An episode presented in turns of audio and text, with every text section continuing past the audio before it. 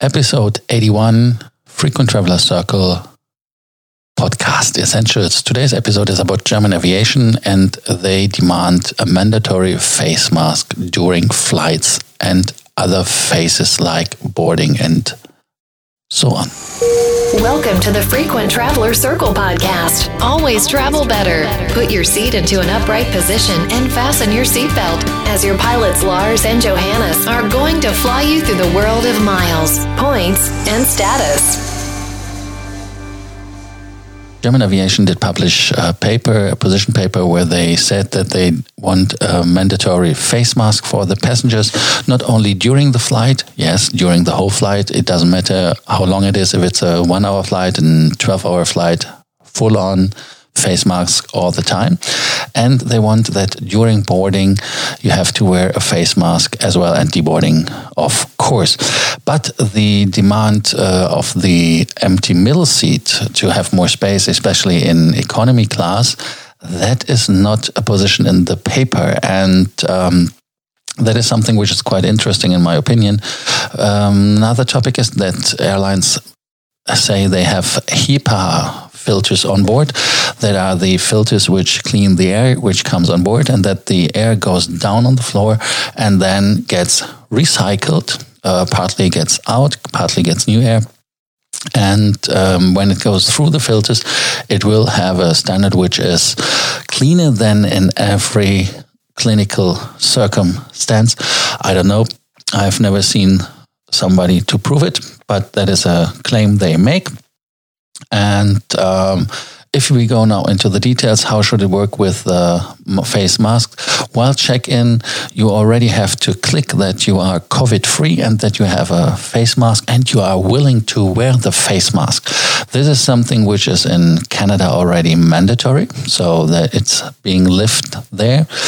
In uh, Europe, it's very uncommon for us. In Asia, it is common, but in Asia, the people are more polite and they do it to protect others. And um, I think it will be very difficult for Europeans to adapt to that because a lot of people in Europe have the feeling that when they're wearing a face mask, they are sick. But when they are not sick, why should they wear a face mask? Um, I think that is a position you can have, but I think it's not a smart one. Um, another position is to make the middle seats available or free, actually, um, that nobody is seated there. And uh, Ryanair Group head Michael O'Leary said that is uh, hopelessly inefficient.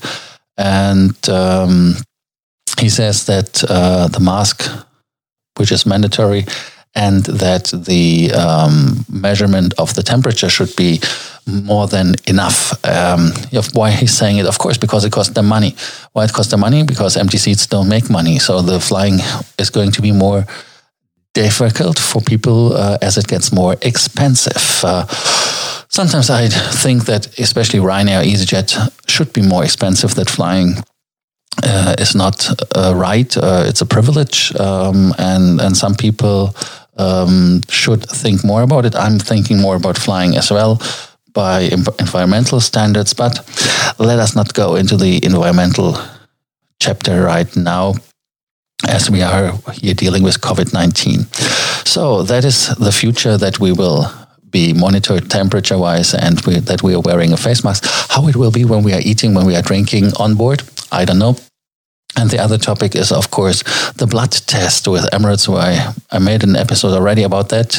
Uh, if you haven't heard it, just go back in the index and there you will find the episode. It was last week, so not a long search for you. Here, um, that was not working as well as I understood it. Emirates was taking blood uh, from passengers to the flight to Tunis to provide them with papers that they can enter the country. And um, that is no future either.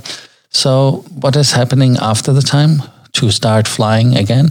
It's a face mask. And um, you can decide if it's just something which is to calm your nerves and uh, keep you in the opinion that the government is doing something. But let us know what you think. Let us know um, how do you feel about that. We have our Facebook groups and we have our Telegram group. If you're not part of the Telegram group yet, join Telegram and get the latest news. There's a group chat available as well where we discuss topics since last week. It's a very new group. So just sign up and join us there. I'm happy to hear from you and your opinion. And if you have any other questions to related to more miles, more points, more status, do not hesitate to contact us anytime. And don't forget to subscribe to our Frequent Traveler Circle podcast essentials. Thank you for listening to our podcast, Frequent Traveler Circle. Always travel better and boost your miles, points, and status. Book your free consulting session now at www.ftcircle.com now.